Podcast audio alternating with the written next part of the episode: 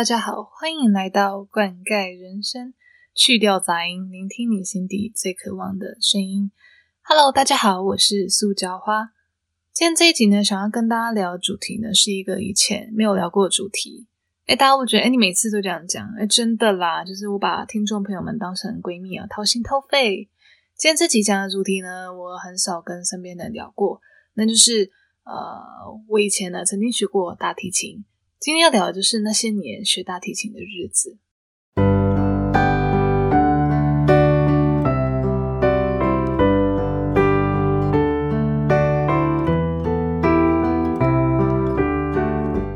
我今天呢设计了几道题目，然后我会就是回答关于这个大提琴相关的问题。好，第一个，请问是什么时候开始学大提琴的？嗯，其实跟一般人学这个乐器的历程不太一样。我是大学才开始学的。好，第二，为什么想要学大提琴呢？嗯，其实这个原因呢，就跟我大学的经历有关呢。嗯，某一天呢，大一的时候啊，我大学同学呢就问我说：“哎，苏教化，你想不想学大提琴啊？我们学校有个地方可以学大提琴，而且不用花很多钱哦。”然后我当时就心想：“哦，我们学校也不是什么贵族学校，怎么会有地方可以学大提琴？”然后呢，我就很好奇，我就跟我朋友说：“好啊，那你带我去看看。”于是呢，在一股冲动之下，我就加入了社团，开始学习了大提琴。第三，请问学大提琴难吗？关于这一点，学大提琴难不难？我只有回答三个字，简单扼要，非常难。今天没有要在那边，就是嗯，就是在面给白说很简单啊，就是太容易，对我来说就是易如反掌。没有，我就是跟大家讲非常难。第四题，请问学大提琴要花很多钱吗？以我的经验来说，因为我是在大学的时候学的嘛，那加入社团学乐器的话，其实花的钱没有想象中那么多。因为社团的话，他们其实都有补助。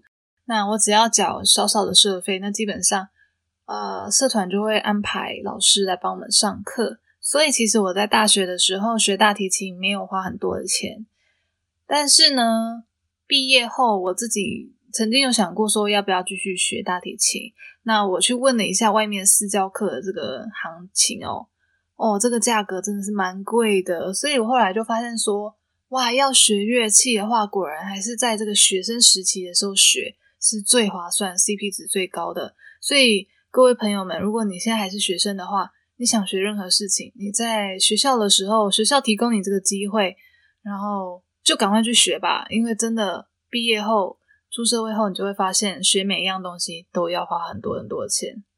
第五题，请问学大提琴有给你什么样的收获吗？嗯，我觉得呢，它跟我所想的收获。蛮不一样的。我一开始呢，呃，我觉得我会有的收获可能是，呃，会成为一个很厉害的大提琴手，有没有？每天忙着赶表演，这样忙的要命，大忙人这样。可是呢，我觉得后来的收获跟我原本想的是没有什么关系啦。但是很不一样，意想不到的是，我觉得我收获的是，呃，感觉像是一家子的感情。怎么说？因为我是加入社团去学琴嘛。那加入社团之后，我们一个大提琴组。那这个组里面呢，有学长姐，也有同龄的朋友，那也有学弟妹。我们每天呢聚在一起，我们的目标就是只有一个，就是把乐器学好，然后上台好好的表演。所以学乐器是一件很单纯的一件事情，没有什么利益纠葛。每天所想的就是我要尽力的呃把我的乐器学好，然后在舞台上我们一起。做好每一个演出。那我们的组呢，感情很好，原因就是因为，呃，其实我们的学长姐非常的关心我们，学长姐很厉害，然后也会鼓励我们，带我们一起练这样子。那同年龄的朋友们，我们又可以一起练习，一起进步，然后一起讲话，这真的是蛮好的一个联络感情的一个管道啦。那学弟妹们也需要你去照顾，然后去关心他们，所以其实很像一家人的感觉，收获一家子的感情是我意想不到的。再来呢，第六个，请问学大提琴有没有什么样的困难？我刚有前面有讲嘛，困难点非常多。那我主要就举两个困难点。第一个困难点，如果你在学大提琴以前，你没有学过其他的乐器，那大提琴作为入门的第一个乐器来说，难度非常高。呃，首先呢，你学学一项乐器嘛，最重要就是要有基础，你乐理要好啊，对不对？像我们以前小学、国中、高中，我们有音乐课嘛，那音乐课老师一定会上乐理。可是你有没有发现，在国高中之后，音乐课很常被拿来上国文、英文、数学课，乐理就越来越少，越来越少了。然后基本上到大学，我乐理都忘光了。可是呢，你学乐器最重要就是你必须要看得懂谱。包括你的节奏感，这些都非常重要。那我学大提琴的时候，我们是用低音谱，那低音谱跟高音谱的位置又不一样，所以我那当时真的看谱非常的慢。然后我以前也没有什么基础，作为入门，作为新手，真的当时我真的是觉得，哇，我真的是难难到很想找个地洞把自己埋了，你知道吗？太难了，真的太难了。所以呢，会建议想要学大提琴的朋友们。呃，如果你之前有学过其他乐器的话，会比较好入门。因为其实我毕业后，我自己还有再去学钢琴。钢琴基本上我还觉得比大提琴还比较容易入门呢。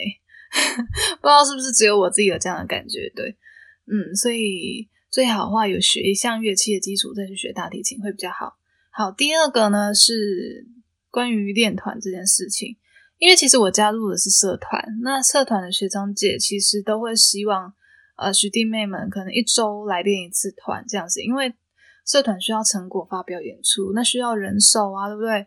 那好，身为菜鸟，我当然就是乖乖的，就是跟着大家练团。可是因为我当时是新手状态，我对我我的乐器还不是很熟悉，包括看谱都不是很很好的状态下，跟团真的是太高 level 了。我记得当时我跟团的压力非常大，我感觉自己都跟不太上大家的速度。那练团的话，你不只要把自己的 parts 练到最好，你还要再去配合其他分部，还有你要看指挥，需要一心多用的状态下哦，很难去全面顾到。对，所以练团这件事情压力很大。那因为其实大提琴它在乐团里面的这个声音不是到非常的凸显啊，因为它是低音部嘛。但是呢，练团的时候，不是每一个乐器的分布大家都会到。有的时候人少的时候，大提琴的声音其实音量还是蛮大的，所以你拉错一个音，大家都会发现。再就是说，练团的时候你拉错，其实就要重来，你知道吗？就有这个压力，重来的压力，就主要是我觉得两个蛮大的困难点。第七个呢，请问学大提琴要有的心态建立是什么？好，这点呢，我主要分成两个小点来说好了。第一点就是说，不要有比较心态，因为其实我自己以前在学大提琴的时候，呃，我的学长姐都非常非常厉害。呃，对，她是我学长姐，但其实也大我差不多一两岁而已。那我就会觉得说，哎，奇怪，他们明明大我一两岁，可是为什么这个拉琴的技巧可以这么的好啊？就是可能我平常练的要死要活，跟团还是跟不上。但学长姐们呢？他们可能不太需要练习，那当天表演，他们当天拿到谱，他们也可以拉得很好，在台上表现得非常完美。我跟他之间的距离有好大好大的一步，你知道吗？不只是一步，十万八千里了，真的。然后自己心里面就会觉得，为什么自己会这么的弱啊？可能会觉得很难过啊，会觉得有点自卑，就觉得我怎么努力好像都没有用的感觉。对，可是我觉得我当时可能忽略一点，就是说很厉害的学长姐们，他们可能花了。呃，过去十年的时间都在练习，他们可能从小学就开始在拉大提琴了。可是呢，我小学的时候呢，我可能还在地上玩泥巴，这就是我们之间的差距啊。因为呃，我把那些无形的努力给忽略了，我看到的只是他在台上的光鲜亮丽。可是有一句话是这样讲嘛：台上一分钟，台下十年功。那其实就是那十年的努力，让他今天可以站到这样的位置。嗯，所以我觉得不要去比较是很重要，因为每个人的起跑点都不一样。他的起跑点可能是，嗯，早在他八九岁的时候，他就开始在学习这项乐器了。那我呢，可能是十九岁、二十岁才开始学。你这之中十年的差距要怎么追呢？你可能还得再花一个十年才会追得上，而不是说我学这几个月我就可以赶得上他们的。所以这是我当时的一个心态上，我觉得比较。需要调整那个地方啦。好，第二个呢就是自主练习。我觉得自主练习这项，嗯，非常非常重要，是你进步的关键。因为其实我在当时困在比较这个心态，然后我就会觉得我努力是不是没有用？虽然说我们可能呃社团会帮我们安排老师来帮我们上课，可是我那时候常常有一个错觉，我觉得我是不是上完这堂课，我就可以拉的跟学长姐一样好，不需要练习，我就可以练团都跟得上。可是其实这是一个天大天大的错觉啊！怎么说？你想想看哦，人家花十年的时间在这个领域上去努力，那你说你要短短花可能一个小时的上课时间？你就能够拉的跟他一样好，这不是一个很大的错觉吗？但是我当时，你知道吗？年轻人嘛，我看的只有他们在台上光鲜亮丽的一面，就觉得自己也可以哦，不用什么练习，我在台上就可以表现好。可是这是一个幻想。那打破这个幻想最好的方式，就是你实际上每天花个可能半个小时到一个小时，甚至更多，每天花多一点时间去练习。每天每天去累积的这些实力，才能够帮助你真的能够在台上发光发热。所以我觉得自主练习是非常重要的。第八，请问在拉大提琴的过程中，有没有什么印象最深的事情？我这边想要分享一个小故事。这个故事我就是大概几年前发生的啦，那我现在还记得一清二楚。就是我在学大提琴的时候，我身边有一位朋友，然后。他是另外一个社团的，他就问我说：“塑胶花，你有没有兴趣跟我们社团的其他朋友一起拉大提琴，一起练习这样子？”我知道你会拉大提琴嘛？我当时听到这个邀约的时候，我第一个反应就是拒绝他。为什么呢？哎，大家都已经在想说：“哎，你你也太狠了吧，就直接拒绝人家。”对，所以我当时这个问我邀约我这个小兄弟啊，他就有点难过，因为他觉得说：“哎，塑胶花，你是不是不喜欢我们？”还是你讨厌我们？就是你为什么就马上拒绝我们？我觉得我们也是朋友啊，对不对？虽然说可能呃你跟我们社团的人不太熟，但是其实我们认识一下，交流一下也不错啊。我真的心里有苦口难开，就是其实有苦衷啊。怎么说？我当时自己觉得我对我的拉琴技巧没有什么自信。嗯，我觉得过去的状态有点像是在划水，就是我心里面觉得。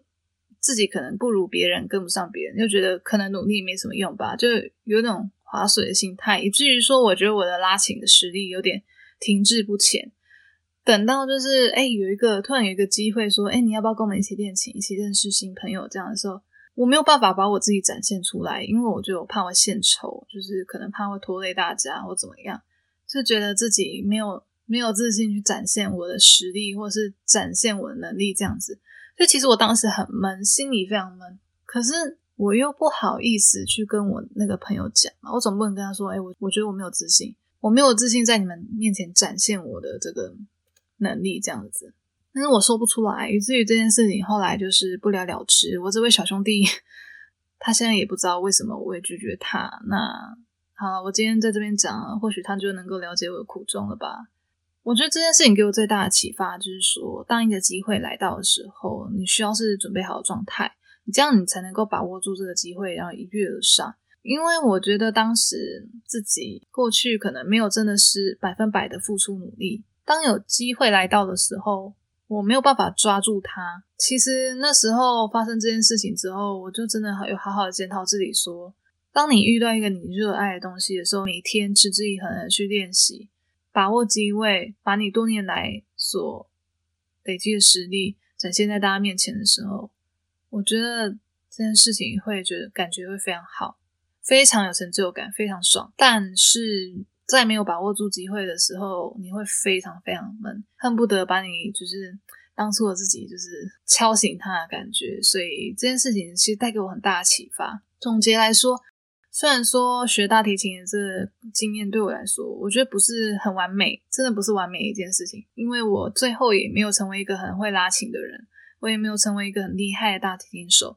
但是我觉得我得到更多的收获跟启发，是再忙再累都要去记得自己热爱什么样的东西，找到自己热爱的东西之后，一定要花大把大把时间，好好的累积实力去练习，然后脚踏实地的。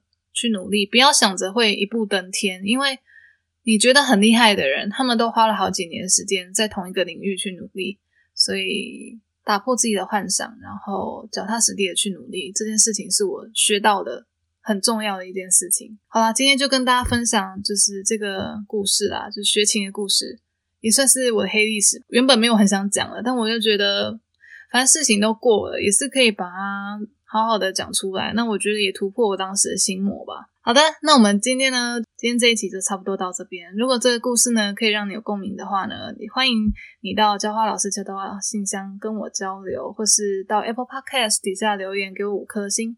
我们下次见，拜拜。